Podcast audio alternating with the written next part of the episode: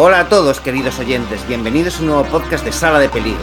Ya con el 2020 justo a nuestras espaldas y coincidiendo con que Panini ha terminado en diciembre de publicar la etapa de Don Slot al frente de Iron Man 2020, hemos querido aprovechar que ya tenemos visión completa y perspectiva sobre ambas cosas, andadura de cómics y año, para hablar sobre los tebeos de Arno Stark, este familiar de Tony. O quizás sería mejor decir familiares, porque se trata de dos personajes distintos con el mismo nombre. Así que los repasaremos a ambos, ya que los dos participan muy activamente en obras que a nosotros pues nos chiflan, ¿no? Para ello me acompaña hoy aquí Enrique Machuca. ¿Qué tal, Enrique? Hola, ¿qué hay? Muy buenas. Pues aquí dispuesto a explorar con vosotros el lejano futuro del 2020. Bueno, y junto a nosotros dos está nuestro compañero y amigo Íñigo Rodríguez. Bienvenido, Íñigo. ¿Te ha parecido interesante la etapa de slot al frente de Iron Man, esta que acaba de concluir? Yo es que soy muy fan de Dan Slot y a mí me ha gustado mucho porque me ha parecido un TVO Marvel de toda la vida, un TVO puro Marvel. Otra cosa es que sea un TVO realmente bueno. Eso ya lo, debatiremos, lo debatiremos después. Pero bueno, oye, estábamos hablando del futuro y Iron Man es un futurista, ¿no? Así le damos tiempo definiendo. Claro, con lo cual no podía ser más adecuado. Además, eso, como pues dentro de su propia mitología, a través de este Arno Stark, quedaba muy imbricado que esto, bueno, hubiese sido una, ocasión desperdiciada, ¿no? Que no, no haber jugado con eso y Slot como, bueno, pues quizás eh, pues gran arqueólogo y enciclopedista del universo Marvel, pues, pues recogió un poco ese guante, ¿no? Cosa que supongo que tenía pensada desde el principio. Bueno, muy bien, pues juntos, pues, pues los tres vamos a diseccionar la trayectoria de ese nombre, Arne Stark, ¿vale? Iron Man 2020, que fue creado como presagio del futuro lejano, como estábamos diciendo, que finalmente no solo nos alcanzó, sino que ya hemos adelantado. Mi nombre es Sergio Aguirre, esto es el podcast de Sala de Peligro y esperamos que sobreviváis a la experiencia.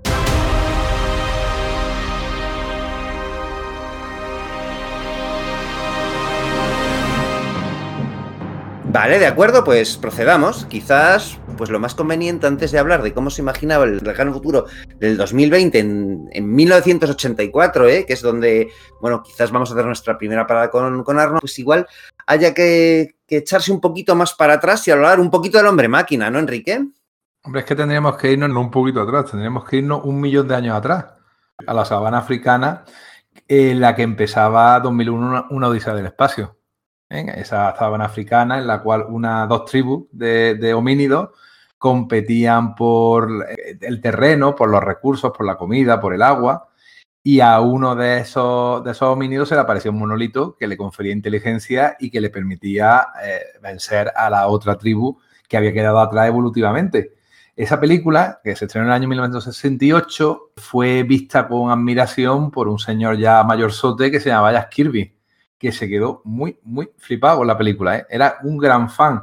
Esa idea de, las civilizaciones extraterrestres o de las visitas extraterrestres que influían en la civilización humana, le encantaban. De hecho, también era muy fan de este pseudo historiador llamado Eric von Daniken. No sé si os sonará, pero... Sí, el tipo este suizo, ¿no? El de carros de los dioses, ¿no? Ese mismo que decía que efectivamente los extraterrestres habían visitado la Tierra y habían, eh, pues básicamente construido las pirámides, construido las pirámides egipcias, las pirámides de los aztecas, los eh, dibujos estos famosos de, de, Nazca eran, pues, pistas de aterrizaje de las naves extraterrestres y todo eso, pues, eh, a Kirby le estallaba la cabeza y le hacía querer contar historias que tuvieran que ver con eso. No pudo hacerlo inmediatamente.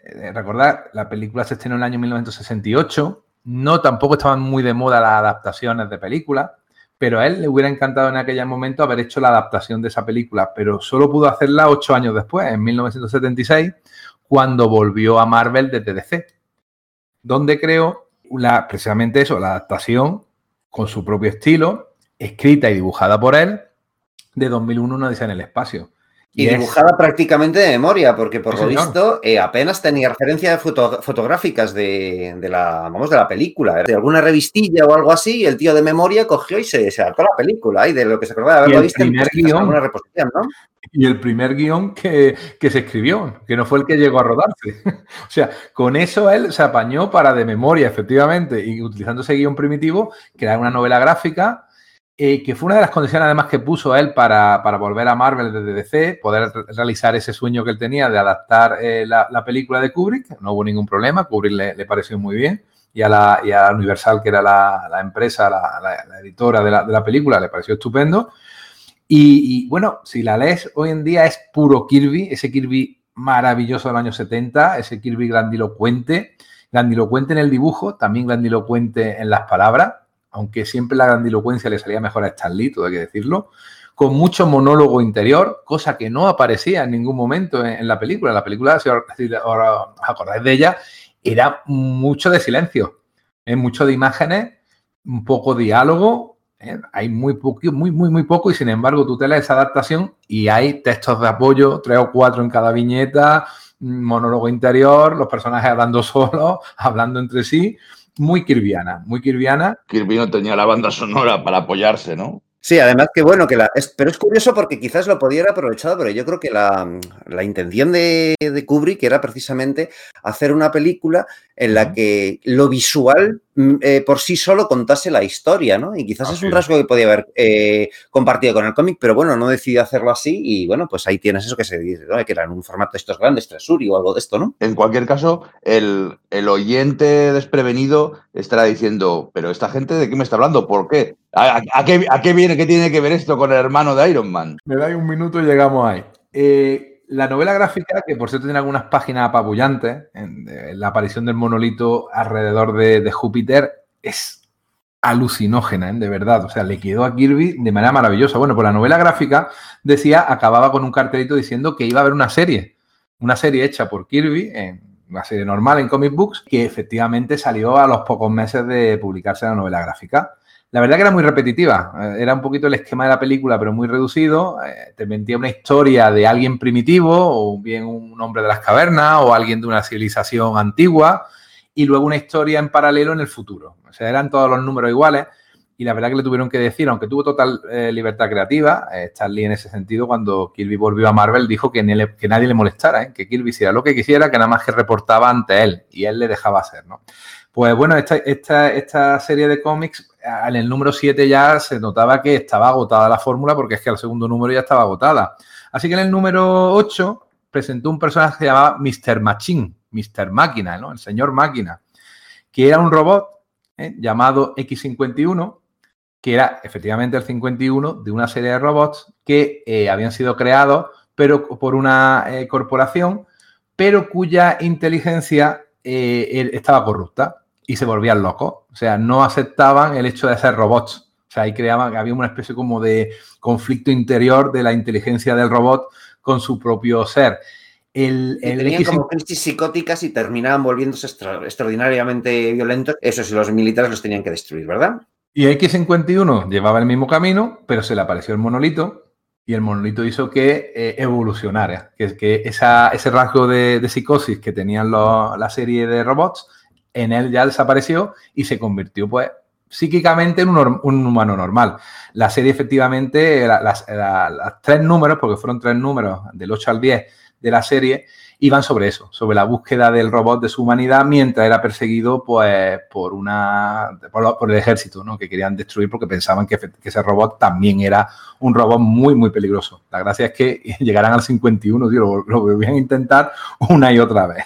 Es una cosa bastante, bastante curiosa. La serie no funcionó bien, la serie de 2001 no funcionó bien, pero sin embargo el personaje gustó mucho.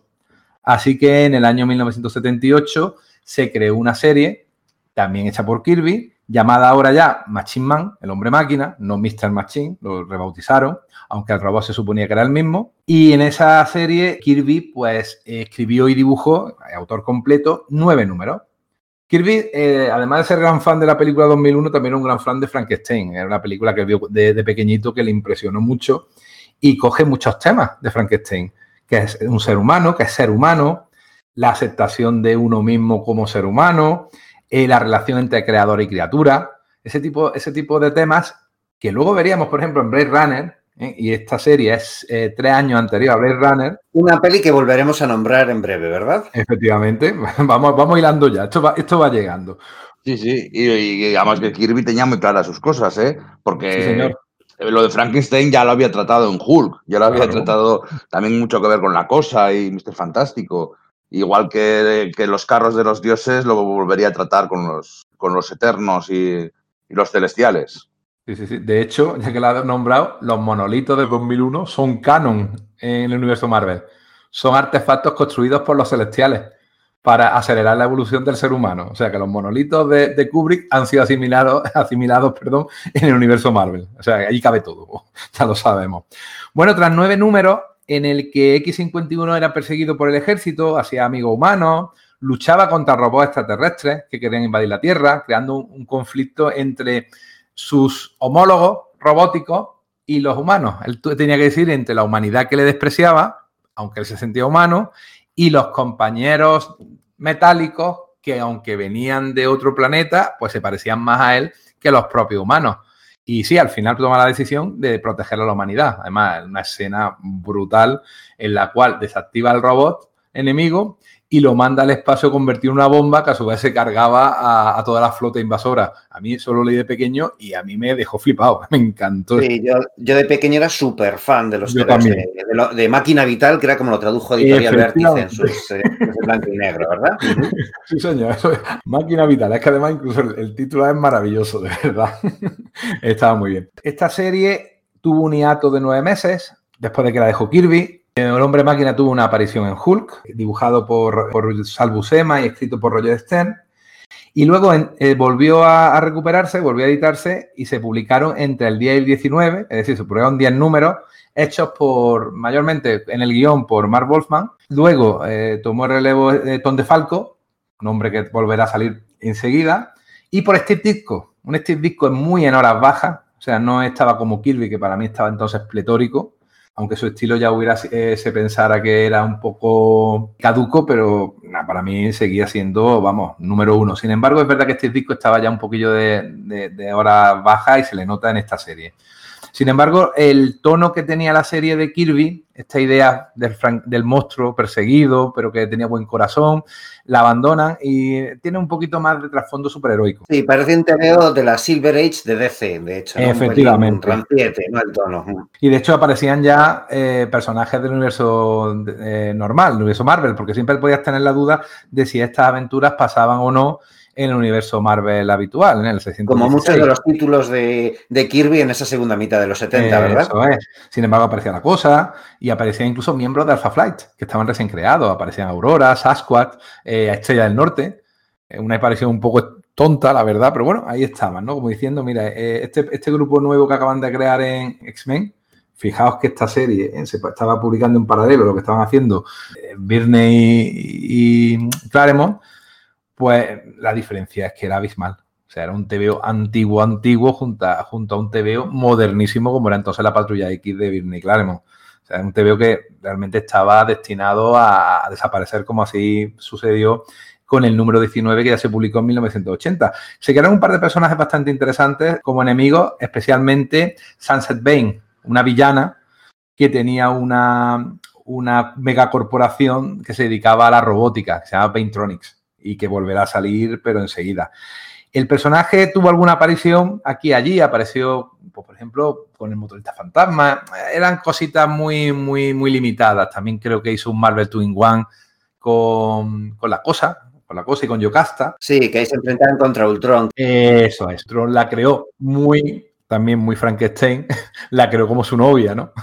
Y, y entonces hace que una especie de triángulo entre los tres robots pero fueron apariciones muy, muy fugaces y nada aseguraba que este personaje no quedara como uno de estos que aparece de vez en cuando en las series que casi nadie se acuerda de él. Y sin embargo, pues sí hubo gente que se acordó de él. Pues sí, efectivamente, porque en 1984 el editor Larry Hama, pues eh, recibe una propuesta por parte de Tom DeFalco, el último de los guionistas que había tenido el hombre máquina, para hacer una nueva, una, una, miniserie. En ese momento estaban muy en boga las miniseries de cuatro números de, personajes Marvel, ya sabéis, pues la de Lobezno, la de la Sota de Corazones, la de la, eh, patrulla X contra los micronautas, etcétera, ¿no?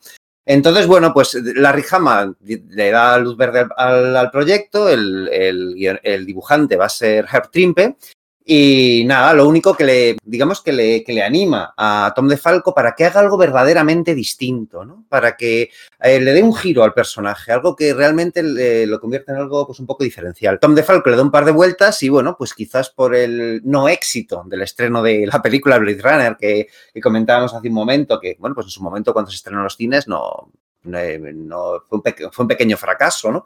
Y tal vez por el hecho de haber llegado al año 1984, ¿no? el, la novela bueno, pues de George Orwell que pues, ha preconizado un, un, futuro distópico, pues en ese momento llegó a pasar eso de que, ostras, hemos llegado ese año y, cómo, y las cosas no han sido así. ¿no? Pues de, eso es lo que, esa es la dirección que pretenden tomar de Falco y Herb Trimpe, hacer, eh, coger al hombre máquina, aprovechar que es un robot y de decir que, bueno, pues que ha sido desmantelado en, la época actual y que su miniserie transcurra en ese futuro del año 2020 Herb Trimpe está haciendo los lápices del número uno y en ese momento, pues su amigo y vecino Barry Winsor Smith, que lleva 10 años retirado del, del cómic mainstream después de haber pongámonos, estado... Pongámonos en pie al decir Barry Winsor Smith. Efectivamente, o sea, decir, por favor, todo el mundo con la mano en el pecho, en el momento en que se menciona el nombre de este caballero británico, ¿no? El, bueno, pues el primer autor de los cómics Marvel de, de Conan, etcétera, ¿no? Que bueno, pues salió de, de Marvel queriendo ir un poco del, pues, del cómic más comercial en la segunda mitad de los 70, se refugió en esto del, del estudio, pues ya sabéis, con, Jeff Jones, con eh, Jeff Jones, que no Geoff Jones, eh, Bernie Wright, son Mike Kaluta, etcétera, y hizo una, tuvo un pequeño paso por el, por el mundo del cine, una película de Oliver Stone, y bueno, en ese momento en que vio cómo, cómo funcionaban los procesos creativos y de acreditaciones y demás en el, mundo del cine, dijo, bueno, igual el, mundo del cómic no era tan malo como lo recordaba, y decide volver, ¿no? Entonces, bueno, pues como Trimp estaba, es, estaba haciendo esto, pues le propone que él pues entinte los lápices, que quizás le pueda servir como, como entrenamiento para su vuelta a los cómics, porque claro, llevaba casi 10 años ausentes de que se fue en 1974, ¿no? Así que le propone eh, ser el entintador y, por supuesto, Larry Hama y Tom DeFal lo reciben encantado y pues se ponen a ello, ¿no? Total, que la miniserie esta del, del hombre máquina te pre presenta un futuro distópico en el que el hombre máquina despierta, la mayoría de la gente que conoce ha desaparecido, luego se, reencontrará con alguno de ellos, se encuentra con una banda de, bueno, pues de, de delincuentes eh, juveniles que en el fondo son básicamente luchadores por la libertad y un futuro dominado por las, eh, por las megacorporaciones a cuya cabeza está, por supuesto, Sunset Bane, esta villana que hemos, que hemos comentado, Madame Amenaza, que además tiene como segunda al a una controlada mentalmente o reprogramada Yocasta, ¿no? su antigua amante. No solo eso, sino que para luchar contra, contra Machine Man, contra el hombre máquina, contra Aaron Stack X51, contrata los, servicios de un misterioso mercenario en, en el número 2, creo que es cuando aparece por primera vez su silueta, y al final de ese, de ese mismo TV, ese mercenario, pues se, se enfunda su armadura y dice ser un tal Arno Stark, el, el, Iron Man del año 2020, ¿no? En ese momento no estaba muy claro de dónde salía ese personaje, era como compartía el apellido con, con Stark, una armadura muy similar a la que eh, Tony llevaba en esos momentos, pero con un diseño, digamos, más amenazador, con, uh -huh. con una, una, placa facial más como una calavera, con unos con esas cintas que separan el, el torso del, de los brazos, eh, que, que, tienen cierto abultamiento, pero con, eh, en la armadura clásica con una serie de, de engranajes pinchudos y, bueno, pues una actitud totalmente de mercenario y de, bueno, el típico eh, pues humano, humano chungo, ¿no? Humano racista. No sabíamos de dónde salía, pero sabíamos que molaba. Sabíamos que molaba porque es que estéticamente era bestial. Eso sí, era un capullo de muchísimo cuidado. Era malo, malo, malo, ¿no? El, el clímax final de la miniserie de, de, Machine Man ahí, pues es básicamente un enfrentamiento bestial que tiene eh, con él, pues en el, en, en el exterior hay lluvia, unos dibujos maravillosos de Barry Winsor Smith, porque Smith cada vez más se fue implicando con la, con la serie hasta que en el último número, pues ya directamente no dibujó Herb Trimpe, él metió mano en el guion e hizo pues todo pues, el dibujo, el la tinta, el color y de todo, ¿no? De hecho, se dice que la relación entre Trimpe y él, pues salió un poco perjudicada de aquello porque, bueno, pues Smith asumía con naturalidad que él era mejor y claro, pues Trimpe, que en el fondo que, le, era su amigo y que era que le había llevado en el fondo al proyecto, pues no, no lo dio sentar muy bien. Trimpe, de hecho, era su amigo por una cuestión bastante curiosa. Linda Fight era la mujer de Herr Trimpe y además era la, mano derecha de, de. Cuando Barry Smith, jovencísimo, con veintipocos años, mandó sus primeras páginas a Marvel para ver si podía meter allí la cabeza, le respondió no, no Stan Lee, sino Linda Fight que hacía de filtro y le dijo, oye, nos enca me encanta tu dibujo, yo creo que podría, si no me mandas alguna otra cosita, yo creo que tú podrías trabajar para nosotros. Y lo que hizo fue, ni corto ni perezoso, en vez de mandar nuevas páginas, se fue como turista a, a Nueva York y se presentó allí a... Sí, se fueron, eh, eh Steve Parkhouse y él con las maletas salieron del avión y dijeron, queremos trabajo. Y bueno. Y se hicieron muy amigos del matrimonio porque lo acogió muy bien, porque a Linda File le hizo mucha gracia, ¿no? Que, que llegara eh, este muchacho que ya le había sido amable con él y que llegara allí para decirle, ole, mira, que, que vengo aquí a, ver si me dais trabajo. Efectivamente, con Steve Parkhouse, que yo creo que le suena a nuestros oyentes, el dibujante, entre otras cosas, de, de Boyef Saga con, con Alan Moore. Es un dibujante muy clásico de, de, la, de Inglaterra, ¿no? Sobre todo. Ha hecho sus cositas para Estados Unidos, pero es, una institución ¿eh? en el cómic inglés, la verdad. Pues el tema es ese, que la, miniserie concluye, eh, Barry Winsor Smith decide que ya, bueno, pues ya puede, pues, eh, puede retomar su, su carrera en el dibujo, sale de nuestra historia, ¿no? Y claro, pues tiene cierto éxito, pero lo cierto es que De Falco mismo dice que es que ellos no, no pensaron la miniserie para, para que fuese continuada, ¿no? que simplemente querían dejarlo ahí y ver lo que pasaba. Y efectivamente, no es curioso porque la lees y dices, joder, esto haciendo, teniendo la repercusión que tuvo en su momento, ¿no? La vuelta de, Barry Winsor Smith, que por lo que fue bastante publicitada la, la miniserie y las cotas de calidad que, alcanzó y demás, pues dices, lo lógico es que hubiese sacado una serie, ¿no? Como en plan un futuro de un universo paralelo, que se hubiese encontrado con, otros personajes Marvel, pero lo cierto es que no fue así, eh, no fue así durante mucho tiempo, ¿no? El que sí que empezó a aparecer puntualmente en, en, por el universo Marvel fue el propio Arno. Había calado bastante con los lectores, con su, con su aspecto y con esa idiosincrasia de un Iron Man malvado, ¿no? Y bueno, pues en un anual de 1986, dibujado por Mark Beechum y tal, cuando Spider-Man lleva el traje negro, ¿no? Pues hay una historia que, que, en realidad no es del Iron Man del 2020, sino que es ese personaje, ¿no? Eh, unos años antes de la historia que he vivido con, con Iron, con, con Machine Man, ¿no? eh, pues en, ese, lo que sería para ellos el futuro del 2015, vuelve atrás en el tiempo y se enfrenta pues, con, con Spider-Man, ¿no? porque hay una, una, confusión, porque al principio, en ese, eh, digamos que lo que te plantean es que Arno no era tan absolutamente capulla o tan villanesco, esto era un, tipo tan sumamente enajenado, ¿no? Y digamos que en, esa, en ese anual nos cuentan un enfrentamiento que tiene con Spider-Man y cómo en ese viaje, a través de ese viaje en el tiempo, el tío, digamos que pierde los papeles para acabar siendo el personaje que, que bueno, pues que fue la, la miniserie, ¿no? Casi como un origen, como un origen, ¿no? De Arno. En el fondo sí, o sea, es decir, no te cuentan su origen en sí mismo, pero sí la transformación de un tío más o menos normal, pues sí, o sea, un capitalista extremo que es un mercenario y algo, o, o algo por el estilo, pero te dan, te cuentan como el paso en el que el tío se convierte en un villano. No te cuentan su origen, sino digamos que esa, esa transición, ¿no? De todas formas, podemos volver un segundo atrás a la miniserie de, claro que sí. Máquina, porque bueno, yo creo que al final es uno de los grandes puntos de, de interés, ¿no? Si vamos a hablar, si, si, vamos a hablar de Iron Man 2020, es por la existencia de este cómic, ¿no? Es un cómic que marcó a mucha gente. Creo que entre, entre ellos a vosotros dos.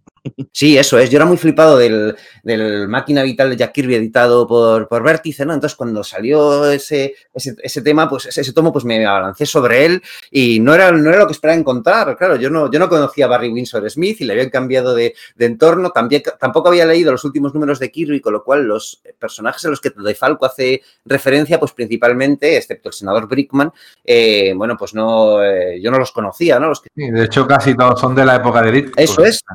Que, aquí creo que, está, que estaba inédita incluso. Yo no sé si se llegó a editar. Yo no los tengo. Hay un par de números, ¿vale? O sea, pero yo no los había leído, la verdad, ¿no? Y los en Marvel 2 in One, este con Yocasta, que era tan crucial para, para, esa, para esa relación, no había sido editado, ¿no? Y a mí me flipó, además, me flipó. O sea, que tengo aquí un, pues es una edición en, pues eso que sacó Panini Italia en formato gigante, hay Tresuri en, en, tapa, en tapa dura y por supuesto tengo aquí al lado, pues bueno, no me veis ahora, pero estoy aquí sosteniendo mi, extra superhéroes de, del Hombre Máquina publicado por Ediciones Forum entonces, que debió publicarlo eso en el año 85, más o menos prontito y tal, y que bueno, claro, esto ha sido reeditado luego por Panini, otros tomos que incluyen otras apariciones posteriores de, de como esta de la que acabamos de hablar del anual de, de Spider-Man, y ambas cosas, tanto ese tomo de que publicó Panini como este extra superior, ¿dónde creéis que podéis encontrarlo? ¿Dónde, dónde si alguno de nuestros lectores quisiera, pues eso, echar un vistazo, a ver si le pica la curiosidad y dice, esto, es, esto me suena, no sé. Que de, de, ¿Dónde acudiríais a ver si está? Claro, delante de muchas y buenas librerías que hay en España, que las hay, Universal Comics destaca. Ahí te, seguro que puedes encontrar tanto la edición más moderna como posiblemente la edición más antigua. Tendríamos que haberle preguntado a, a nuestros amigos de Universal yo lo he hecho, yo lo he, certificado y efectivamente esta tarde, justo un ratito antes de ponernos a grabar, así como, oye, ¿no será que...? Y efectivamente, ahí las tienen, ahí las tienen. Y ah, bueno, es un precio relativamente razonable para, para lo que suelen ser estas, pues, estas joyas, pues eso, de, un poco de coleccionismo y tal, pero vamos, está, tam, está también la otra. Así que bueno, pues... Ya les has hecho la venta. Lo bueno, lo bueno es que como desde que lo grabamos hasta que se emita, yo tengo tiempo para ir a comprarlo antes que los demás. Ventajas de nuestro cargo. Ventajas de nuestro cargo, es así. Bueno, pues ya sabéis, en, en, en Universal pues tenéis la, eh, su página web en la que podéis realizar una cómoda co compra que a partir de 50 euros los, los gastos de envío salen gratuitos. Y nada, es una tienda con muchísima solera, con muchísimo recorrido, que empezó hace un montón de años como un pequeño puesto de segunda mano en el mercado de San Antonio en Barcelona y fue creciendo y bueno, pues claro, tiene una, trayectoria enorme y por tanto tiene un enorme fondo, ¿no? No solamente estos cómics, sino que muchos de los que hablaremos en la, digamos, segunda parte del, de nuestro podcast, pues podréis localizarlos allí, pues con toda facilidad, ¿verdad? Sí, sí, sí sin ningún tipo de problema. Muy bien, pues continuando con, con, qué pasó con nuestros personajes, ¿no? Pues digamos que es eso, que la, que la aparición de, de, de estos, vamos a centrarnos, pues eso, quizás en Arno, en el Hombre Máquina y en Yocasta, ¿no? Pues empezó a ser, pues como con cuentagotas en el universo Marvel en, en los años siguientes, ¿no? Pues Yocasta aparece por ahí en aquella, aquel evento de, de, anuales que era la Guerra de la Evolución, ¿no? En, en, los Vengadores para ser reconstruida. Recordemos que en ese momento en el canon Marvel 616 había sido destruida, pues se la destruye, se la reconstruye y vuelve a desaparecer. El Hombre Máquina pasa a ser miembro en la reserva del, de, de, los Vengadores. Creo que en la etapa de Rogers. Siempre me pareció una cagada que se cargaran así a Yocasta, ¿no? ¿Verdad? En, o sea, a mí me parece... en, en, esos números 190, 200 de los Vengadores que que parecía que iba a llegar pues, a meterse en la relación de la visión en la bruja escarlata, parecía que iba a llegar a ser una estrella, porque es un personaje que tiene un diseño súper chulo, y de pronto se la quitaron de en medio, no sé, no sé quién sería exactamente quien tomó la decisión, y, y yo que mis primeros temas de los Vengadores eran esas, esas últimas apariciones de Yocasta ahí, me parecía un desperdicio. de ¿por qué no sale este personaje? Te molaba muchísimo. A mí me flipa. Es un personaje que, de hecho, yo sí tengo que hacer alineaciones de, de Vengadores y tengo sitio, siempre trato de meterla. O sea, es que me, me, encanta. Entonces, supongo que, se, que como hubo esta historia con el Marvel Twin One de, en el que se conocía al hombre máquina y estaba esta historia de Ultron, pues como que se la quitó de en medio, quizás para justificar que, oye, pues es que más, como hemos dicho que, que quedó destruida secuestrada, pues igual más adelante para que se cumpla ese futuro, ¿no? Cosa que, bueno, pues pues, pues, ya sabemos que, que, no fue exactamente así, pero bueno, pues algo hubo, ¿no? Porque efectivamente el devenir del universo Marvel posterior eh, no coincidía, pero sí rimaba con las cosas que se habían contado en esa historia de con ese eh, utópico futuro, ¿no? Que bueno, pues poco a poco y en algunos, en algunos aspectos sí se parecía al nuestro, pero que bueno, pues si lees hoy por hoy la, la miniserie y dices, bueno, coches voladores, etcétera, pues, pues... Se nota que está hecho en 1984, sí, ¿no? Sí, Los típicos mucho. punkis, eh, y además es que está, se nota mucho eh, porque se basa mucho, por ejemplo, se, nota mucho que la patrulla X de Claremont y ese momento de bueno, Birney, Romita y Paul Smith era lo que más, lo que más pegaba porque intenta tirar mucho de ese toco, de ese tono clermontiano. Eh, Tom DeFalco utiliza casi un lenguaje de Chris Claremont y esos punkis callejeros con la cara pintada y las crestas que salían en los TVs de John Romita y de, de, de Romita Union Sí. Eh, es muy hijo de su época el cómic, ¿no? Y, cómo se ve el futuro.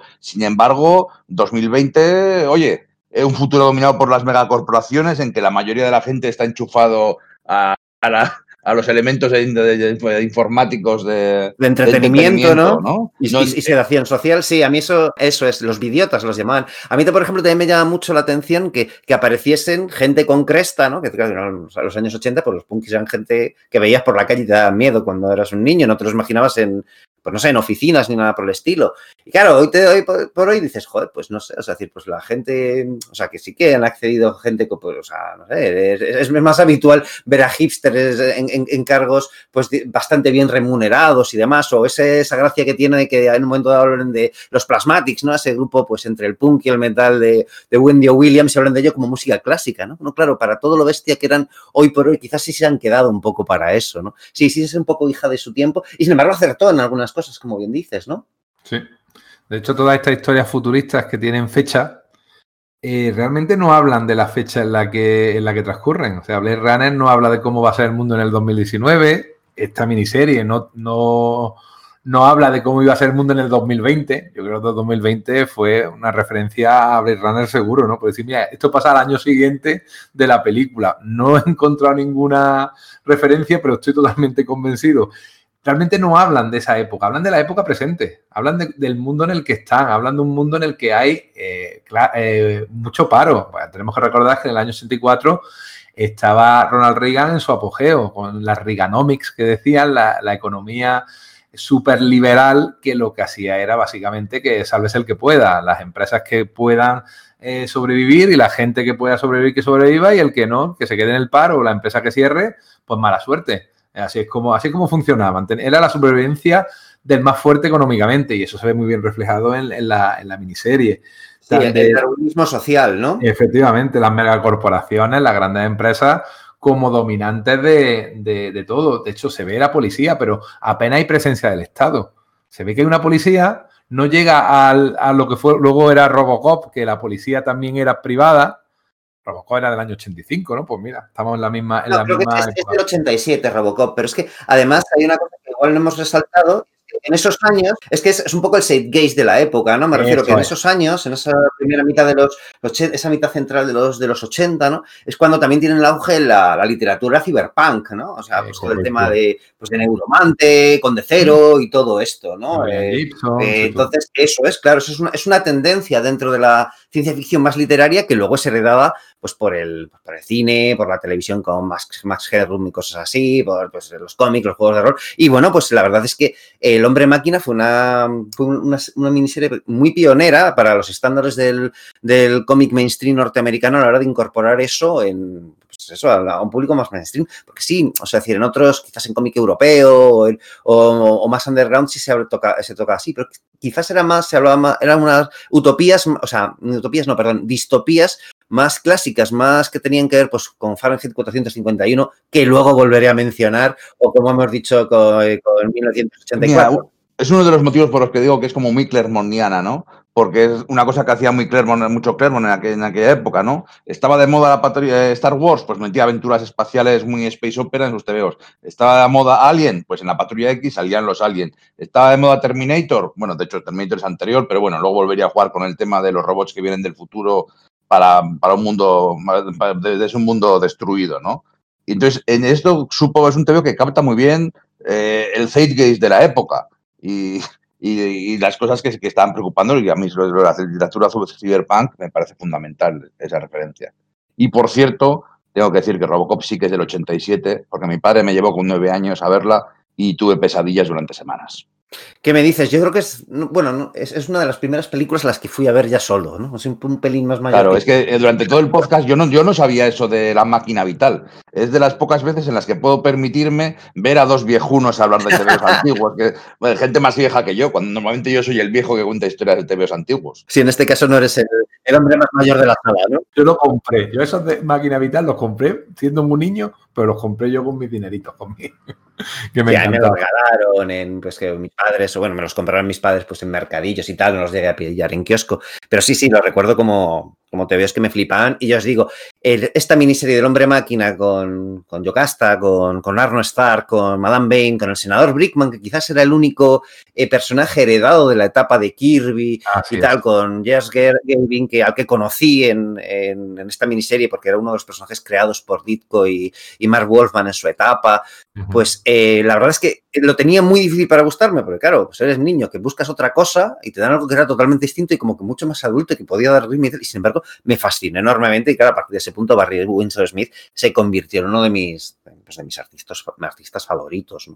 Entonces, bueno, pues sí, creo que la, importancia de, de, vamos, de la miniserie fue grande, aunque no tengo idea de que las ventas fuesen enormes, ¿no? Y es curioso que no, igual no fueron gran cosa porque como, como estamos diciendo y ahora seguiremos viendo, las apariciones, las referencias a esa miniserie se volvieron muy puntuales a lo largo de, de muchos años. ¿no? Quien se acordó de ella quizás fue en la, siguiente parada, pues sería en, Marvel UK, ¿no? En 1989, la, en la serie de Death's Head, recordad ese mercenario alienígena eh, robótico que, había aparecido en principio como, bueno, pues en la, serie una, en otra, en otra serie licenciada de una franquicia de ciencia ficción, ¿no? La del Doctor Who pues, ah, pues eh, ese personaje pues era, de Marvel y, nada, pues eh, tenía su propia serie en Marvel UK y un jovencísimo Brian Hitch, ya imitando un montón a Alan Davis en, en aquella época, pues hizo un, número de crossover, el número 10, en el que Death Head se encontraba con, con Arno, ¿no? Y se volvió a incidir en ese tema de que igual no era tan capullo como se nos había presentado en la,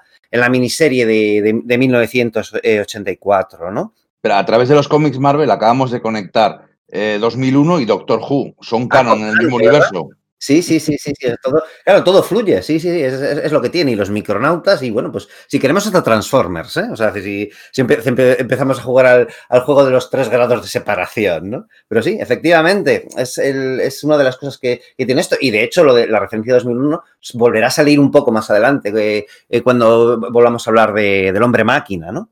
Bueno, pues eh, eso es en 1989, ya digo, ¿no? Y algo después, en 1994, vuelve a aparecer eh, Arno Stark por ahí, ¿no? Aparece en el, en el What If número 53, escrito por, por Simon Furman, que es un escritor británico que hacía Transformers, y yo creo que, que era también el escritor de, de, este, de este Death's Head, ¿no? Entonces cuenta en un What If, pues, qué hubiese pasado si Arno Stark se hubiese quedado en nuestro pasado, en, aquella aventura que acabamos de hablar del, del anual de, de Spider-Man, el anual número 20 de Amazing Spider-Man, ¿no? Pues eso, ¿qué hubiese pasado si Arno Stark se hubiese quedado, ¿no? Y ahí se nos revela que Arno Stark, del cual no sabíamos muy bien de dónde salía, cuál era su relación de parentesco con Stark, porque afirmaba que se había quedado con la, con la, vamos, con la, con la empresa de Stark, eh, del malogrado Stark, decía, ¿no? Eh, entonces no lo teníamos muy claro, pues ya nos lo cuentan, ¿no? Nos cuentan que es el hijo de, del primo Morgan de Tony, ¿no? ¿Recordad, ¿Recordáis este personaje? A Morgan Stark, que aparecía pues en, el Iron Man de los años 60 de, de, Stan Lee con Jim Collan, que era, bueno, pues eso, el, el primo bala perdida de Tony, ¿no? Que había sido su, su correría de juergas en los tiempos pues más, más, más de, de, del señor Stark y que, bueno, pues se había metido en, en deudas y con, con gente como la, las organizaciones mafiosas o incluso IMA y cosas por el estilo. Y bueno, pues era una especie de secundario negativo en la, las historias de Iron Man. Pues eso, en 1994 se nos cuenta, es un poco el, el giro final de ese, de ese botif, que claro, pues es el Morgan, el Morgan Stark de esa línea temporal, como ha visto a, a, este Arno Stark venido del futuro, que se queda inspirado por él y se le ve dibujando de niño pues diseños de esa armadura y que más adelante acabará siendo, pues claro, pues el, el que se enfrente contra el hombre máquina en el año 2020, ¿no? También el, el, éxito ese año parece que sea un poco, un poco mayor, dado que o empieza a tener un poco más de presencia el personaje, porque aparte de este What también se publica un especial guionizado por Walt Simonson y dibujado por Bob Wesek, y en el que, bueno, pues nos cuenta una historia que, da la impresión de que sea como que un arranque, una, una propuesta de una serie regular contando una historia pues no muy normalita, en la que, bueno, se enfrenta contra unos mercenarios que tienen secuestrado pues al hijo de una a la hija de una, perdón, de un, del presidente de una gran corporación, pero sí se nos deja caer otra cosa de nuevo, ¿no? Que Arno igual no es tan capullo. Y de hecho se nos dice que uno de sus asesores, que mm, utiliza el nombre de Howard, en realidad es el propio Tony Stark, que fingió su muerte hace tiempo y está ahí tratando de influir en Arno para que acabe siendo un héroe, ¿no? Es el éxito es, bueno, el relativo éxito. O, el intento de relanzamiento de este personaje en 1994, que no va a ninguna, tampoco a, gran parte, se materializa también en que se reedita la miniserie en Estados Unidos, la, la miniserie de, del Hombre Máquina 2020, la de Tom DeFalco, Harp Trimpe y Barry Winsor, Winsor Smith, se hace curiosamente en dos grapas, en vez de en cuatro, se hacen dos dobles que llevan el título directamente de Machine Man 2020, ¿no? Y bueno, pues la, yo os digo que puedo ser un poco obsesivo a veces con los tebeos que me han gustado mucho de niño y que tengo aquí, pues mi extra superhéroes y la, pues la, una edición italiana enorme y, tal. Y bueno, pues la verdad es que, claro, pues no, no pude evitar tampoco hacerme con, con estas grapas, ¿no? Eh, habría que mirarlo, pero yo creo que porque las necesitabas. Las necesitaba. Claro que las necesitaba, es lo que tiene. O sea, es que es como necesitaba tener este. Claro, el extra superhéroes, pues está ya viejuno. Eso tenía mejor calidad hace un tiempo, ¿no? Claro, pues es que cuando tienes una pulsión de este tipo, de no, quiero una, una grapa que me ha gustado, norteamericana, que me ha gustado mucho, o incluso, bueno, pues el seguir mes a mes las series de que se, que se estrenan en Estados Unidos, ¿no? A través del previews y tal, pues hoy por hoy tenemos la, bueno, ¿no? la gran posibilidad de hacerlo a través de, pues de Radar Comics, ¿no? Bueno, pues la, la tienda que ya sabéis que es de cabecera aquí en Sala de Peligro, con su, bueno, su tienda física que tiene en el corazón de, de Malasaña, ahí en Madrid, pero también tienen esa página web que la cual, a, a través de la cual, pues puedes localizar, pues pequeñas joyas y además pues el hacerte tu, pedido mes a mes y no perderte pues bueno todos los eh, pues las, eh, las series norteamericanas que quieres ir comple completando de, manera regular no un poco como la que después hablaremos más adelante la etapa que, que Iron Man ha tenido con con Dan Slott este año, eh, digamos que ya empezó el año pasado y plantó las semillas para hacer un título de Iron Man 2020 que quizás era un poco lo que, lo que pedía, ¿no? Entonces, a mí me, llevó, a mí me llevó Pedro a Radar Comic, estuvimos allí en, la anterior, en la, la Comic Con, la última que se pudo celebrar, porque en 2020 ya sabemos que no ha habido, eh, y estuve haciendo, como hacen ellos de Radar Comics, de ir pasando todas las novedades, todos los tebeos y...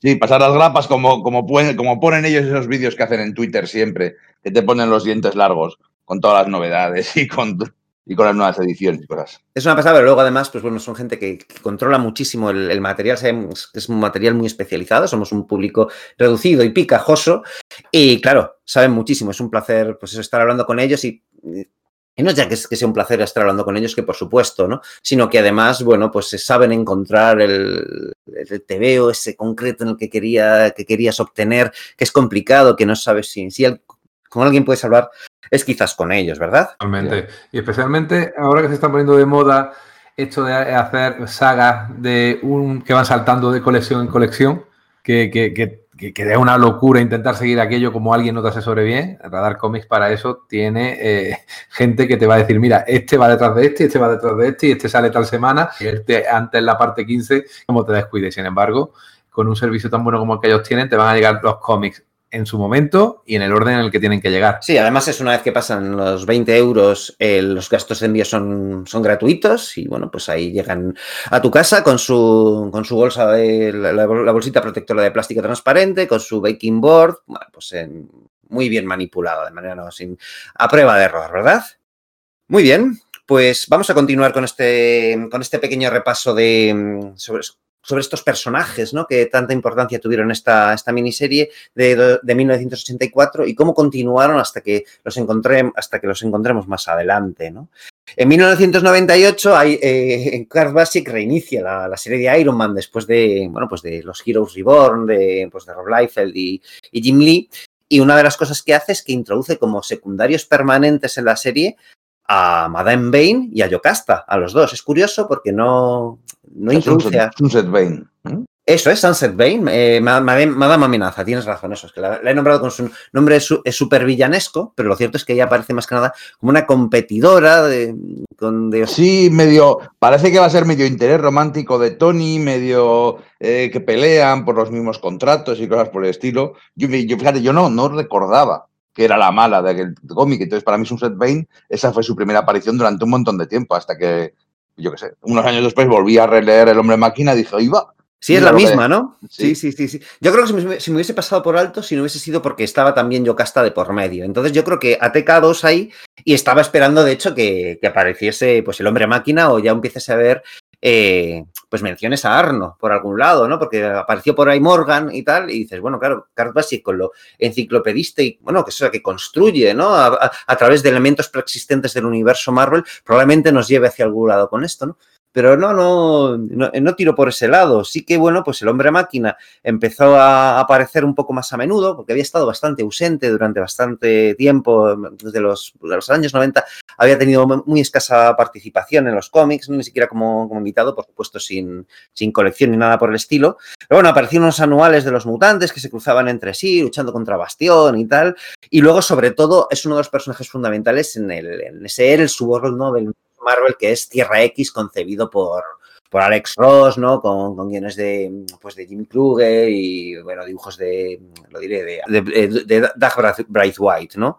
Las, digamos, que hace, ahí es donde se recupera esa idea de que el personaje tiene que ver con 2001, porque digamos que desde que Marvel perdió la licencia de los cómics de 2001 en, pues eso, durante los años 70, nunca se, me, se, había vuelto a hacer referencia a esa conexión entre el monolito de 2001 y el origen del hombre-máquina, esa capacidad de dar ese palso evolutivo mental y efectivamente tener, alcanzar algo parecido a un alma, ¿no? Y sin embargo ahí se introduce, ¿no? Eh, se dice que, bueno, pues que es una herramienta que utilizan los vigilantes, que los vigilantes como Atu, eh, queremos decir, el tipo este de Calvo de la Luna, ¿no? A su vez, pues en ese futuro, esa versión, digamos, alternativa del universo Marvel, están, ellos están trabajando para, para los celestiales, estos, estos seres esos dioses cósmicos, ¿no? Que también creó Kirby eh, en los años 70, como bien ha dicho antes, pues no sé si ha sido Enrique Íñigo, ¿no? Pero hablando, es el mare magnum de los, de, los cómics de Kirby y de, y de Erich von, Daniken respecto, bueno, pues esto de los dioses espaciales y tal. Bueno, pues saben incorporarlo muy bien. Y entonces, de algún modo, a los, a los nuevos lectores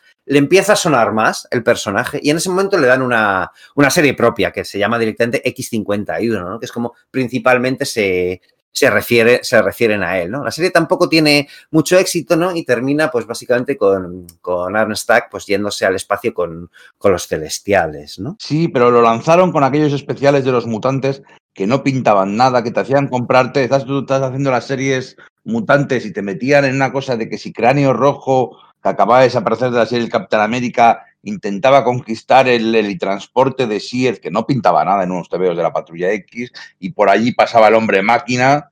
Fue un, movimiento de marketing torpe, porque fue casi antipático, y luego la serie, pues de hecho toda esa remesa de series, no recuerdo que triunfara ninguna de ellas. Yo creo que de hecho ni siquiera están publicadas en, España, ¿no? La del hombre máquina. Creo que no. Y de hecho fue un intento de darle relevancia al, al personaje eh, relacionándolo con los mutantes que en aquel momento estaban en todo su apogeo. Eh, de hecho, eh, en, esa, en, esa, aventura que ha nombrado Íñigo, en la que efectivamente se, se enfrentan al cráneo rojo, es infectado con tecnología sentinela y eso hace que cambie, que cambie el personaje, cambien sus poderes y que de hecho tenga como una especie de bug que haga que cuando se encuentre con un mutante intente matarlo, siguiendo una, su programación de sentinela la verdad que no pegaba mucho porque era todo el rato una especie como de esquizofrenia del personaje, de decir, bueno, yo soy el, hombre máquina de siempre, pero a su vez soy un cazador de mutantes, pero no quiero ser un cazador de mutantes, pero no me queda más remedio.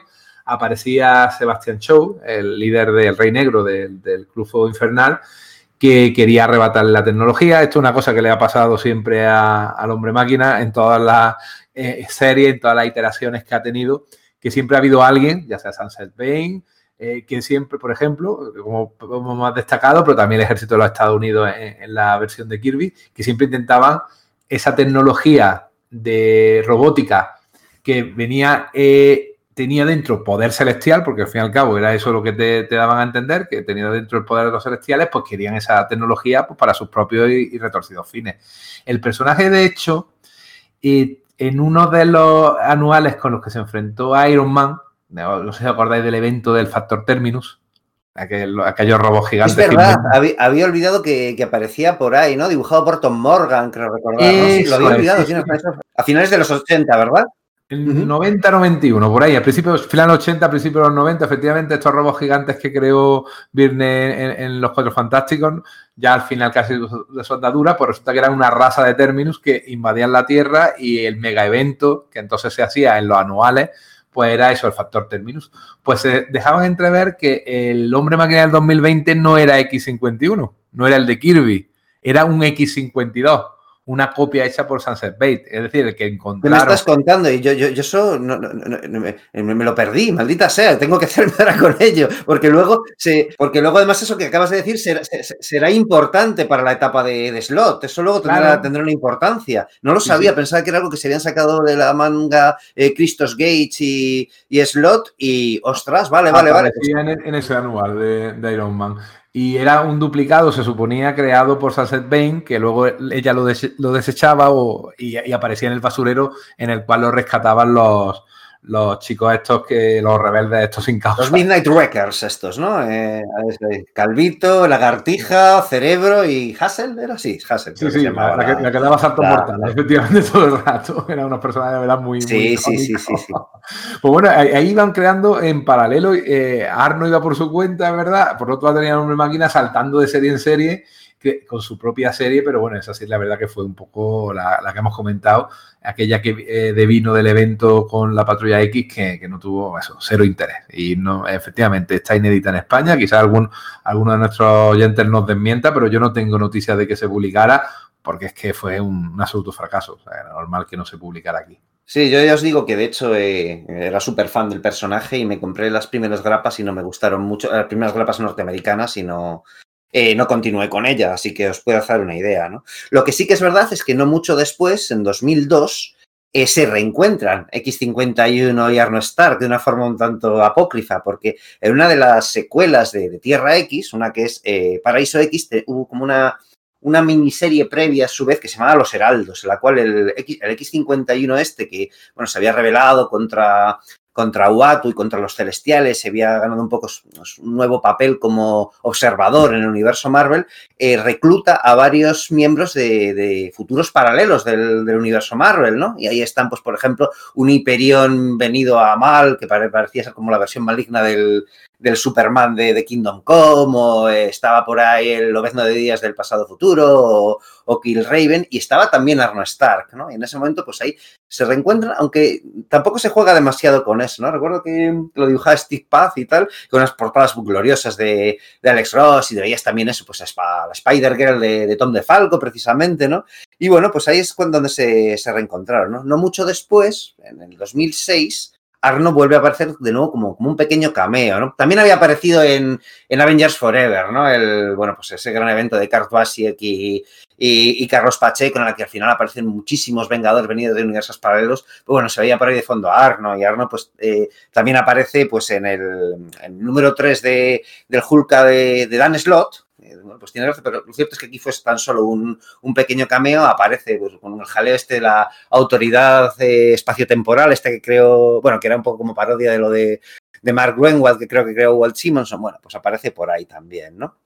Sí, no olvidemos, ya, ya, que lo has dicho, Yocasta en, en, Vengadores para siempre, embarazada. Sí. Y dando a luz un niño que parece que es de, de, visión porque da a luz atravesándola, entrando en fase a través de la barriga. Una cosa que tuve una idea que tuvieron Pacheco y Busiek que realmente te dejaba con el culo torcido. ¿eh? Sí, es un poco bueno recuperando lo que, pues esto que ha comentado Íñigo, ¿no? Que da la impresión de que Yocasta parecía que iba a ponerse en medio de la relación entre la visión y la bruja escarlata, como había hecho Moondragon, ¿no? O algo por el estilo, pero no, fue una, una línea argumental que simplemente se olvidó, no se llevó a ningún tipo de, de enfrentamiento en su día, ¿no? Que la visión, el robot pinzador de los años 70. Sí, señor, ahí lo tienes, ¿no? En paralelo, eh, Aaron, Aaron Stack, X51, volvió a aparecer, pero como miembro de, de Next Wave. Las, las miniseries está creada por Warren Ellis. En 2006, ¿verdad? Entre 2006 y 2007, sí, que este, a caballo de esos dos años se publicó, pues, dándose números, que la verdad que merecería un comentario aparte porque era una serie divertidísima de la obra de Ferestrado Warren Ellis y tenía mucha gracia porque, claro, se la tomaba cachondeo, cambiaba totalmente la personalidad de Aaron Stack, lo convertían en un tío mal hablado, que odiaba a los humanos. o sea, era básicamente. Bender, ¿no? El de sí, sí, básicamente, o algo así, cierto, exactamente. Y de hecho, eh, hacía un poquito de. rellenaba la continuidad del personaje diciendo que efectivamente se había ido con los celestiales, que había estado con ellos, pero que lo habían echado por gilipollas. O sea, directamente. Sí, básicamente, era como, le veías ahí como los celestiales diciendo: Eres un estúpido, Aaron Stack, eres un estúpido y te vamos a devolver a la tierra y tal. Era como su gran trauma que no, que no contaba a nadie, ¿no? Y entonces tenía esa actitud como de, de tío, pues eso, hiper rebelde por los derechos del, del, bueno, pues del, del, pueblo cibernético del universo Marvel, ¿no? De, los, de las inteligencias artificiales y, y, demás, ¿no? Y es un poco la cómo se ha heredado luego posteriormente al personaje. Es la de ser un, pues un robot que tenía pues esos conflictos existenciales que había plasmado Kirby o ese rollo de querer integrarse en la sociedad que habían puesto Mark Wolfman y Steve Ditko, esa especie como de luchador por la libertad pero sosegado frente al, a la violencia de los Midnight Wreckers que se encontraba en, en, 2000, en 2020, a que, pues eso sí, era, era un tío pues, pues, como muy noble, aunque podía llegar a veces un poco chulo y un poco tipo duro, pero la otra faceta era mucho más predominante. Aquí es un personaje totalmente desquiciado, enojenado, divertidísimo de leer y utilizando su cuerpo eh, metálico, pues eso, en diversas transformaciones, cada cual más, más delirante, con una gabardina, ya no llevaba el, el, pues el sombrero este, digamos, en plan globo que, que, le, que le cubría el pelo, ¿no? Como, bueno, pelo artificial, ¿no? Pues me refiero en plan cíclope, ¿no? Sino que los tenía, eh, tenía el pelo, pues eso, al, al aire y tal, y es un poco la, pues la estética y la idiosincrasia del personaje que se, que se hereda, ¿no? Que de hecho empiezan a aparecer en, los Marvel Zombies cuando los empieza a guionizar, lo diré, Valente, creo que es, ¿es Valente o Greg Pak? No me acuerdo nunca bien. Como trabajan eh, muy a menudo juntos, pero yo creo que es Fred Valente, pues empieza a aparecer Yocasta y empieza a aparecer también eh, eh, Aaron Stack, X51, el hombre máquina, y ya empieza a ser un personaje que empieza a aparecer más regular, regularmente en el universo Marvel, como que se la... Era como, para dar la impresión de que era incómodo respecto a continuidad, tenerlo eh, por ahí en, en, medio, entre que era de Kirby, de esa primera mitad de los 70, que no se sabía bien si era del, del universo Marvel o no, aunque luego sí. Eh, lo del 2020, que era un universo paralelo, eh, lo de Tierra X, que era, un, pues eso, otro futuro paralelo, Next Wave, que era, pues como sí, estaba dentro del universo Marvel, pero era una serie de un tono prácticamente cachondeo y no acababa tampoco estar muy No, claro. no se podía tomar de forma canónica Next Wave. Estaba canon y toda la leche, dices, no, Fin Fan Fum no es exactamente esa versión tan divertida que... Además lo mataba. Que... Sí, claro, esto es así, ¿no? Entonces, pero bueno, de alguna forma sí se se, les introduce a los miembros de, Next Wave dentro del universo Marvel tradicional, pues, de, pues después, y así es como se le, bueno, pues como, como se le tiene, ¿no? Después, bueno, pues hay un serial que es Astonishing Tales, que es que en el número, bueno, una, digamos una serie antológica, ¿no? Con varios seriales que entre sus números, en sus números 3 y 6, unos mm, autores que para mí son totalmente desconocidos, que son Daniel eh, Merlin Goodbray y Luke Kang, hicieron un, un serial del, del, hombre, vamos, del hombre máquina, no, perdón, de, de, de, Arnold Stark, de Iron Man 2020, ¿no?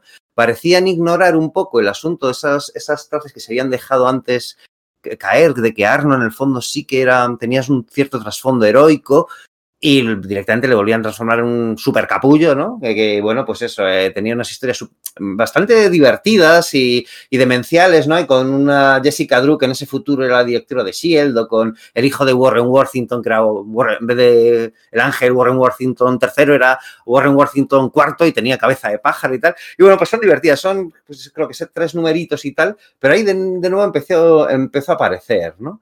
Lo que pasa es que, bueno, que digamos que quizás esa sea, pues de las últimas apariciones de, de Arno en, en, esta versión, luego apareció, pues sí, o sea, le pudimos ver en Los Imposibles Vengadores de Remender, Acuña, Remender y Acuña en 2014, ¿no? Como parte de esas fuerzas que, que Kang convoca de distintos personajes de, de, de realidades paralelas para luchar contra los gemelos Apocalipsis en la saga esta, ¿recordáis? La de Planeta X, ¿no?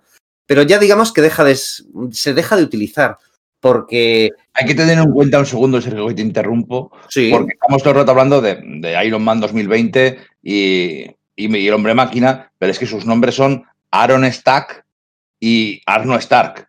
Eh, es ah, fácil que nos estemos confundiendo y diciendo Aaron por Arno y Stark por Stack. O sea, es que es un poco de coña. Sí, hay, hay eh, simetría sonora, ¿no? Hay de, de, algún modo, ¿no? Los personajes van un poco de la mano, incluso en lo sonoro. Y yo, yo, creo que, la... que, parece una chorrada, pero seguro que a lo largo del podcast más de una vez habremos dicho Arno queriendo decir Aaron y Aaron y Stack por Stark. Pues probablemente, sí, sí, sí. Disculpas al, al lector, al, al oyente de ser así, pero vamos. Sí, es posible. O sea, yo creo que es más o menos ese entendido, pero efectivamente puede pasar, porque además, jo, es que es, es esos personajes que prácticamente eh, el Arno fue concebido como ponente de, de, del hombre máquina, ¿no? De Aaron. Porque de hecho es en ese último número de, de, de, la miniserie de 1984 se hacía esa dicotomía de no, yo soy un humano que parece. O eh, que, perdón, yo soy una máquina que parece que, parece que, eh, que soy un humano y tú eres un humano que va disfrazado de robot, ¿no? Ese enfrentamiento que tenían, ¿no? Y no había pensado en esto, que efectivamente tiene una sonoridad parecido. Bueno, ¿os parece si hacemos un pequeño descanso, metemos un poquito de música y continuamos con el siguiente, en la siguiente versión de Arno Stark, el Iron Man del año 2020? Dale, caña.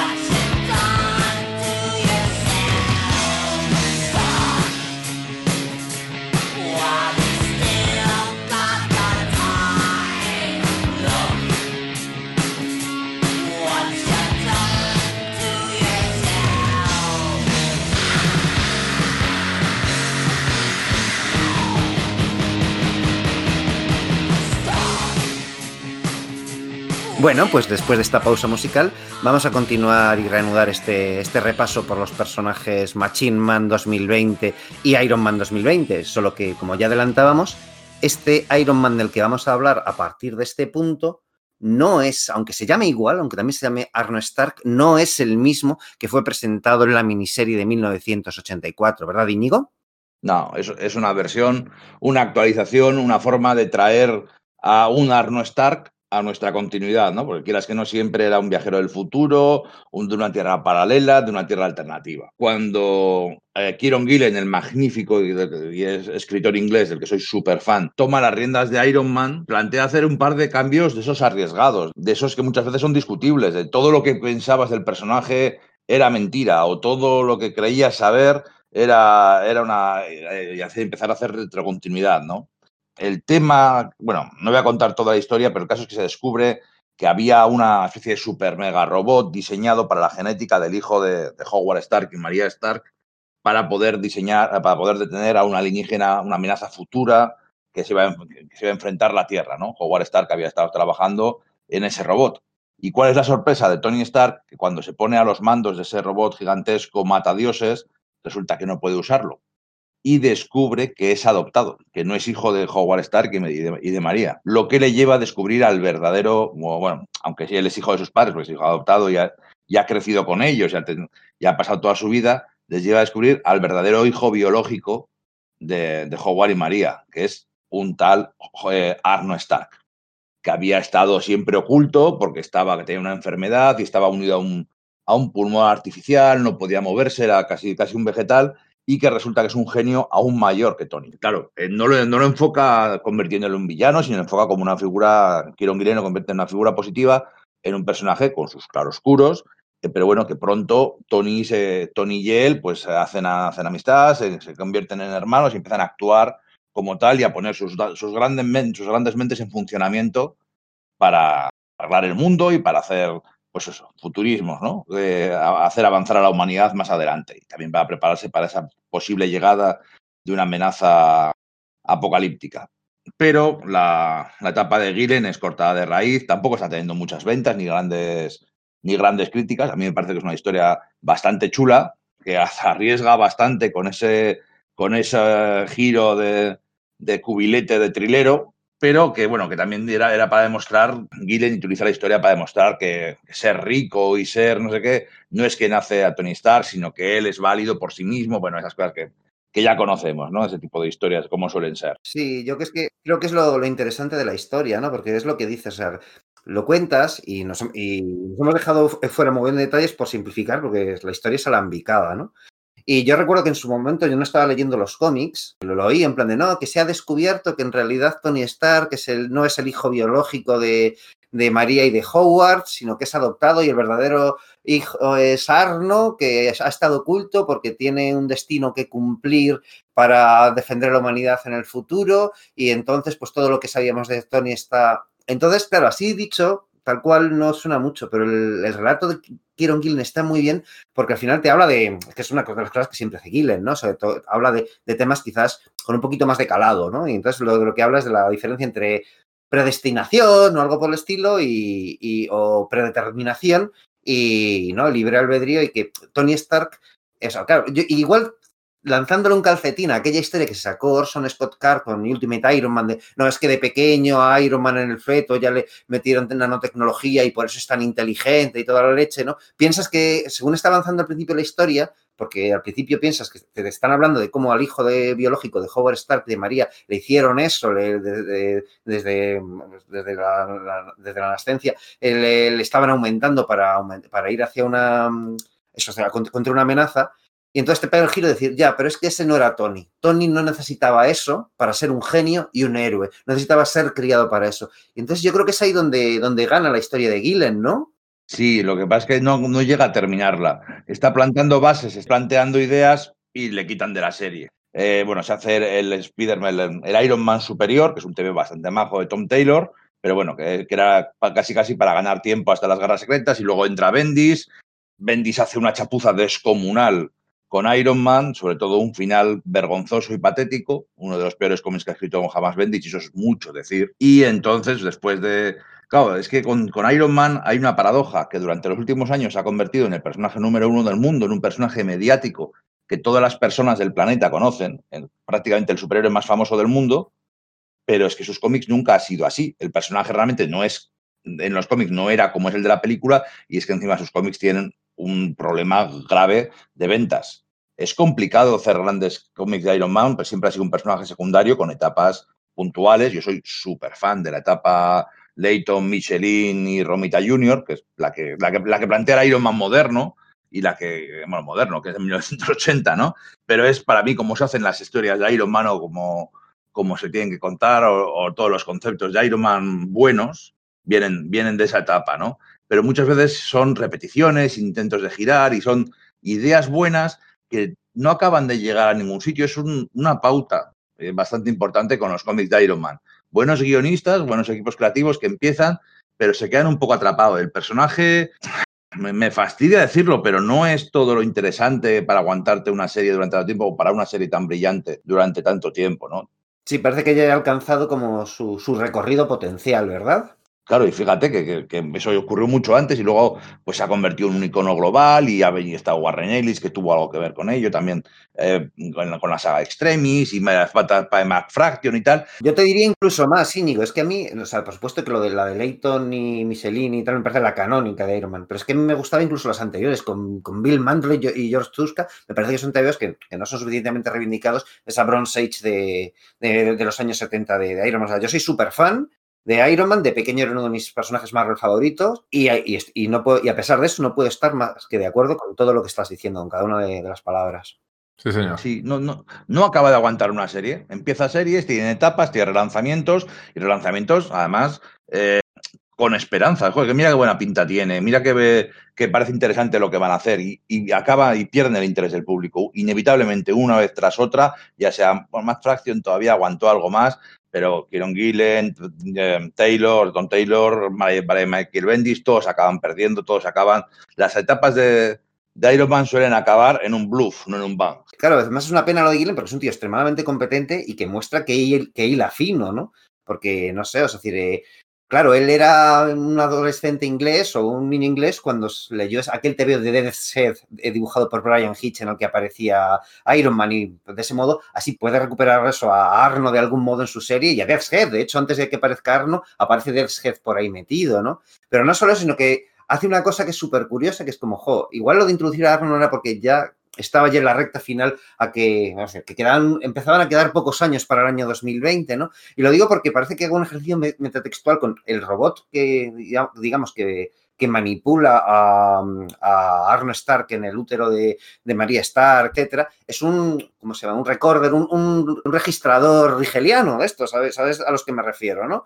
Entonces es el registrador número 451. Claro, 451 es el, la segunda parte del nombre de la novela eh, eh, Fahrenheit 451, otra distopía, ¿no? Entonces dices, joder, o sea, decir, el tío estaba haciendo una referencia a lo mismo que pasó en 1984 con la serie del hombre máquina, ¿no? Que habían alcanzado ese futuro y también está utilizando una especie de hombre máquina que tiene un, aspecto muy parecido a Recorder y, el hombre máquina y le metí esa, esa puntilla como cultureta por ahí, ¿no? Entonces, ostras, si se hubiese quedado ese tío ahí, cuántas cosas cuán interesantes hubiese podido hacer con el personaje, precisamente por lo que dices, porque por locura que parezca lo que, lo que plantea Gillen con lo de que no, que es que al final es adoptado, que tal, es que a lo mejor lo hubiese llevado a terrenos muy interesantes. Sí, pero, pero es la maldición de... Otro día hablaremos también del otro robot que crea inteligencia artificial parecía que crea Kieron Gillen esta vez en, en Sworth y en, y en la Patrulla X. Mm.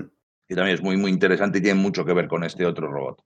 El tema es que, bueno, llega la etapa de Dan Slott, Dan Slott, que viene de hacer 10 años de Spider-Man, de ser una estrella, de haber hecho, haber dejado la serie, bueno, pues con sus más y sus menos, acaba la serie de Spider-Man, acaba súper arriba, tiene un final para, para, para, ser recordado, tanto el número 800 como el 801 de Amazing Spider-Man, para mí fueron los tebeos del año en aquel momento, y fueron, vamos, una cosa impresionante, de los que, con los que me emociono siempre, ¿no? Y llega Dan Slott y coge Los Cuatro Fantásticos y Iron Man con los Cuatro Fantásticos tiene tres números primeros increíbles que nos hacen soñar a todos los aficionados de que los Cuatro Fantásticos van a ser otra vez la mejor serie del mundo, el mejor TVO de superhéroes del mundo.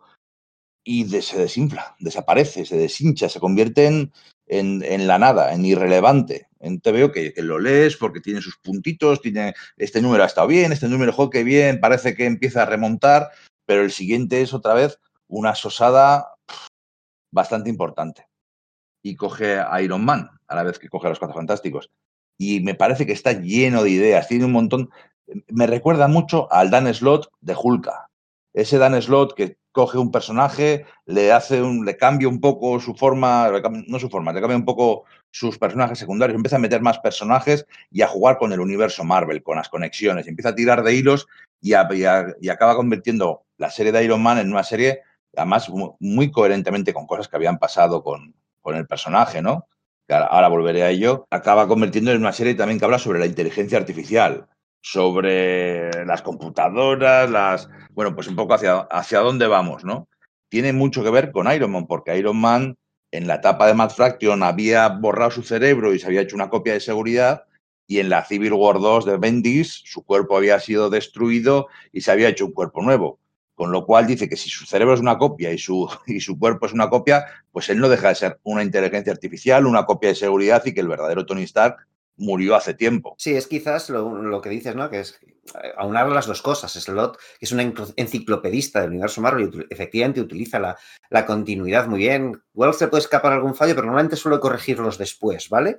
Pero es, es, la leche, eh, lo, hondo que hila, ¿no? Con, lo que hace, con decir, bueno, es que Iron Man es un futurista, ¿no? Entonces, eh, claro, pone sobre la mesa el, ese debate que hay en la ciencia ficción hoy por hoy, que es esto del, transhumanismo, ¿no? Pues lo lleva Iron Man, que es el terreno natural en, lo que, en el que un cómic de superhéroes Marvel debería desarrollarse ese, pues ese debate o esa cuestión más o menos filosófico de qué es lo que me define, qué es lo que no, ¿no? Y bueno, pues ahí funciona muy bien, ¿no? Ya había a mí me parece que la dinámica que tiene con los personajes, con los secundarios y tal, es muy parecida a la que, claro, ¿no? Pues había utilizado con, con Peter Parker, ¿no? En Spider-Man cuando le hace un poco Tony Stark, ¿no? Bueno, pues rodearlo de gente, colaborar, era como ahí te decía, bueno, pues ha convertido a Peter Parker en Bruce Wayne o en Tony Stark, ¿no? aquí pilla a Tony Stark y claro, estoy usando Tony Stark, pero le da efectivamente ese matiz, ese saborcillo que, yo por lo menos sí me parece reconocerlo de, de esa etapa de con, Peter Parker. ¿Tú yo, yo, me retrotraigo más todavía a su etapa de Hulka, con todos los personajes secundarios del bufete y todos los. y que además eran todos personajes tirando de los hilos de la continuidad Marvel. Aquí, pues, de personajes secundarios está Yocasta y está su marido, que aquí es su marido, Aaron Stack, el hombre máquina X51, que se convierte de pleno en personaje secundario. Eh, coge a la avispa, porque nadie la estaba utilizando en los Vengadores, pues oye, se vuelve a enrollar con Tony Stark a Máquina de Guerra, que también había pasado por una muerte y resurrección por la Civil War 2, a, viejos personajes como Bethany Cape y tal, y también con la mala de la etapa, que es Sunset Bay. Entonces eh, empieza a hablarnos de realidades virtuales, de, de gente que se queda atrapada en la realidad virtual, como en la miniserie de los años 80, y, y oye, empieza a hacer que todo rime son ni siquiera son nuevas versiones, pero coge los conceptos o ciertas ideas que ya se habían lanzado en esa historia. Fíjate, algunas de las que habéis mencionado que yo no conocía, ahora tienen mucho más sentido visto después. Y, empieza a convertir en una gran historia Río, una buena historia Río de, un par de años, de Tony Stark y de sus personajes secundarios que son tan importantes como él. Viernes, la, inteligencia artificial, y de Yocasta y, de, y del hombre máquina. Y por supuesto de Arno Stark, porque todo ese primer año de colección es una preparación para llegar al 2020. Claro, no podían dejar pasar la oportunidad de llegar al 2020 y hacer una historia de Iron Man 2020. Sí, era demasiado goloso, ¿verdad? Sí. Claro, todo lo que diga yo, pues no importa tanto cuando resulta que en, la colección, en la, serie de televisión que ha sacado Disney Plus de Marvel 616, uno de los episodios trata sobre el proceso creativo para hacer un cómic ejemplificado en Dan Slott, en su ayudante Christos Gage y, en el dibujante. Mm, Valerio City era quien dibujaba, ¿no? No, pues Valerio City es el que hace, es el que hacía la serie normal de Iron Man, pero Iron Man 2020, la de Pete Woods. Eso, sí, sí, sí, no me salía, no me salía el nombre. Entonces, todo el episodio trata sobre, claro, eh, ahí está para que, para que todo el mundo lo vea y supongo que, de hecho, muchos de los enemigos que tiene Dan Slot y muchos, por ejemplo, de extrema derecha, porque Dan Slot es bastante combativo en redes sociales con, con el tema político de Trump y tal, han utilizado ese programa para darle caña, para decir que hay que echarle, que Dan Slot es una rémora porque tiene un, una ética de trabajo terrible porque sale el hombre pues teniendo un bloqueo creativo y necesitando ayuda y siempre llega tarde para entregar,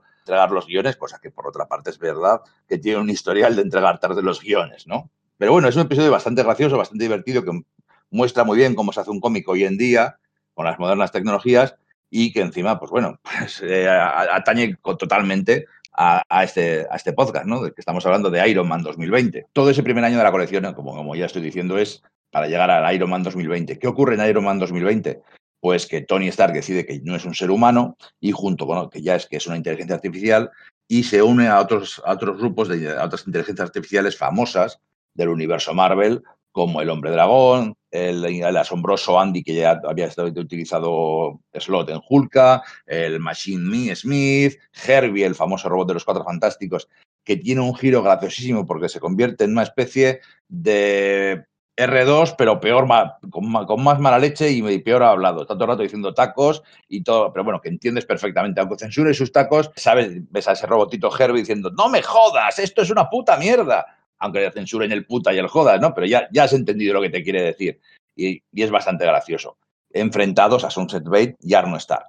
Arno Stark ha decidido que ya va a llegar la gran amenaza para la que estaba preparándose y tiene que salvar el mundo, le gusta el mundo o no, y para eso va a tomar control de todas las inteligencias artificiales del planeta Tierra, de todos los robots y toda la tecnología, incluidos gente como la visión y, otro tipo de, de superhéroes artificiales para hacer su ejército para luchar contra, el, contra este futuro que viene, contra este monstruo destructor de mundos. No vamos a contar el final, pero por supuesto, digamos, vamos a decir que los buenos ganan, ¿no? podemos, aceptar, podemos aceptar que los buenos ganan y que, por supuesto, el que lo que se acabe de reivindicar es la figura de Tony Stark, el héroe, el futurista, el cabezón que quiere, llegar, quiere llevar siempre la razón, pero, pero también pues, uno de los puntales del, universo Marvel. Y, esta saga acaba pues con los mismos temas con los que hemos empezado. ¿Qué es ser humano? O sea, esa idea de eh, qué es lo que te hace ser humano, si tienes carne, si tienes sangre, o tus sentimientos, o la inteligencia, vuelve a, dar vuelta en, en, esta saga. O sea, los temas de Kirby de hace 40 años los volvemos a tener aquí, modernizados, obviamente, pero son al final eternos. No, no, no podemos escapar de ellos. ¿eh? Es, una, eh, es una etapa muy interesante, la verdad. La he leído así un poquito por encima y la he ojeado ahora últimamente para esto, pero una etapa que la verdad que es interesante y quiero leerme tranquilo porque, porque tiene chicha, además salen personajes muy, muy interesantes, muy divertidos. Eh, toda la parte robótica, me he acordado de aquellos Vengadores ahí que sacaron hace unos cuantos años, seis o siete años, que era una, una, serie muy, muy entretenida que también echaba mano de todos los robots del universo Marvel. Y, aquí han retomado un poquito la idea. E, esos son temas recurrentes en la ciencia ficción, ¿no? Desde la visión a, a Data de Star Trek, han tenido también sus, tuvo esos episodios clásicos sobre de qué es humano, que tiene derechos, un robot, cuando, cuando una inteligencia artificial llega a tener derechos y no puedes andar pisoteándolo ni reescribiéndola ni nada por el estilo, ¿no? Cuando llega un momento y dices, no, yo, perdona, soy autónomo, no puedes toquetearme, ser humano. El cómic está muy bien y a mí, a mí me gusta mucho, lo he disfrutado mucho, pero es un cómic Marvel hasta demasiado clásico. O sea, es un TVO que está divertido, que está chulo, pero parece hecho en 1999 o en, algo pues, antes de la llegada moderna de, quizá de la forma de hacer las cosas, que a mí es una época, el, el Heroes Return, que a mí me gusta, pero es que parece un TVO de esa época. Y yo lo disfruto mucho, pero puedo entender que no sea para todos los gustos y que evidentemente no ha sido un gran exitazo de ventas. La gente no ha estado hablando de ello, la gente se empezó la serie y una vez más fue perdiendo seguidores, fue perdiendo importancia hasta que Iron Man, pues bueno, al terminar esta, esta saga de Iron Man 2020, pues también Dan Slot sale y entra un nuevo equipo creativo y comienza una vez más la ruleta de los equipos de Iron Man, muy lejos del, Iron Man que, resulta que un año antes ha hecho temblar el mundo. Fíjate, hablabais de su primo Morgan Stark y resulta que aquí en, hace un año, en la película más taquilla de la historia, Morgan Stark, la hija de, de Tony Stark, pues bueno, enamorado al mundo con el, Te quiero 3000 y todas estas cosas, ¿no? Cómo se retroalimentan. Y además lo decía, vamos a llamarla como aquel primo tuyo, Morgan. Sí, haciendo ahí como, como ese guiño, ¿no? A, la continuidad Marvel tradicional, ¿no? Así, es una pena lo de, lo de Slot, porque es lo que dices, es como que un TV demasiado tradicional, considerando los, los berenjenales en los que se mete, como decía, de, aunque los temas de fondo, como bien dice Enrique, son, son los mismos, ¿no? ¿Qué me hace humano? ¿Qué no? Sí que es verdad que toca, eh, digamos, temas sociales un poco, no sé, un poco Black Mirror, y no está a la altura del, del, rollo ácido vanguardista que puede tener Black Mirror hablando de, pues eso, haciendo metáforas de pues, las redes sociales, de la, de la inversión en videojuegos o el, pues, el, mismo debate del transhumanismo y tal, ¿no? De hecho, ha sido una, una etapa corta, son tan solo seis números, aunque tiene muchos números relacionados, o sea, hay como diversas miniseries y series que están un poco colindantes, como pues esta de Forceworks, o eh, hay una miniserie de dos episodios del Hombre Máquina 2020 en los que Christos Gage utiliza esto que ha dicho Enrique de del, factor, del factor terminus que yo ignoraba totalmente, ¿no? Que hay un X52 fabricado por Sunset Vein, que es el que en realidad correspondería al, de la, miniserie de, de, los años 80, ¿no? Pero ha habido otro problema grave y es que es una, es una historia que, que digamos que tendría que ser, tener enorme repercusión en ese mundo, en el mundo ficticio Marvel y claro, ha sido un año en el que el mundo real pues, nos ha superado ¿no? a, la, a la ficción. Entonces ha quedado como quizás además poco relevante, ¿no? Porque debería haber sido un enorme acontecimiento y claro, para los que ha, que ha habido en, el, en este año que acabamos de dejar, pues claro, sí. no, no, parece que es como, sí, me estás hablando de esto, pero es que esto pre pretende ser candente, pero no es candente, ahora mismo lo candente esta nota, entonces cae víctima un poco de su propia premisa, quizás, ¿no? Y se, queda cortado en mitad pues, durante el parón.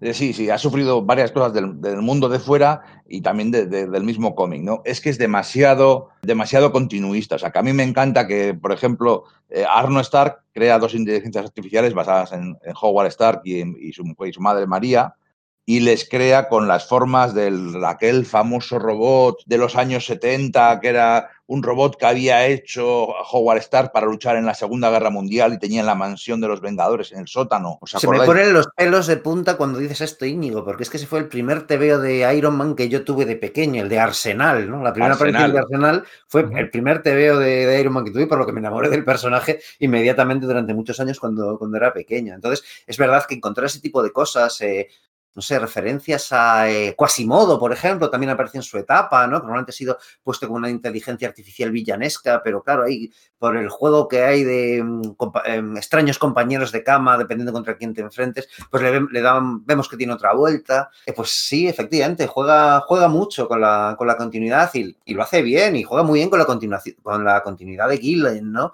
Con, pues, con, con, la profecía o el condicionamiento del, del, registrador, que cuánto de verdad hay en eso y, y cuánto no son capaces de, de, ver y cuánto sí con respecto a lo que realmente va a pasar. No sé, está bastante bien hilado. Yo te digo, estos días me lo he estado leyendo un poco de seguida, es como, sí, sí, es, es lo que ha hecho los deberes en ese aspecto, ¿no? Pero le falta punch, le falta un... Ha sido superado, como tú bien dices, por, por, el mundo real, no ha sido relevante y encima le falta un aquel, le falta un, una, un, una narrativa más moderna en el fondo. En el fondo es un TVO demasiado clásico para, para tratar un tema tan moderno como, ya, como bien habéis dicho. Y bien, pues eso sería, pero a, mí Arno Stark es un personaje que me gusta y espero volver a verle personalmente, pero ya era un concepto muy interesante, ¿no? Un hermano listo de Tony Stark. Sí, yo espero que lo retomen. O sea, decir, la nueva etapa de Christopher Caldwell y Cafu, eh, a mí me han parecido impresionantes los dos primeros números, ¿no? Eh, es cierto, es un, un, tirar para atrás, back to the basics en toda regla, que invalida aún más esta, esta etapa, digamos, de,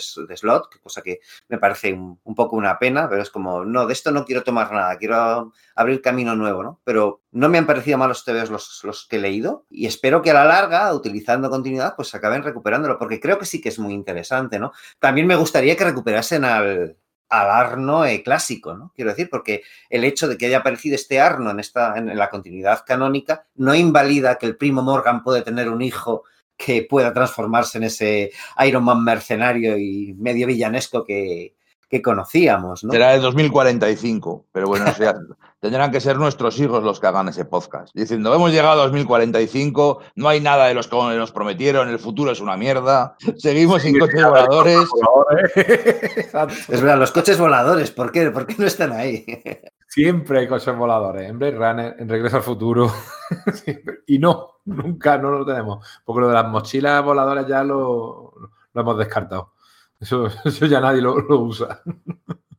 Pero bueno, el futuro será el que sea y seguramente no será el que salgan los cómics. Pero bueno, por lo menos habrá cómics muy divertidos como los que hemos reseñado en este caótico, pero yo creo que, que interesante programa que hemos hecho con tanto viaje adelante y atrás en el tiempo.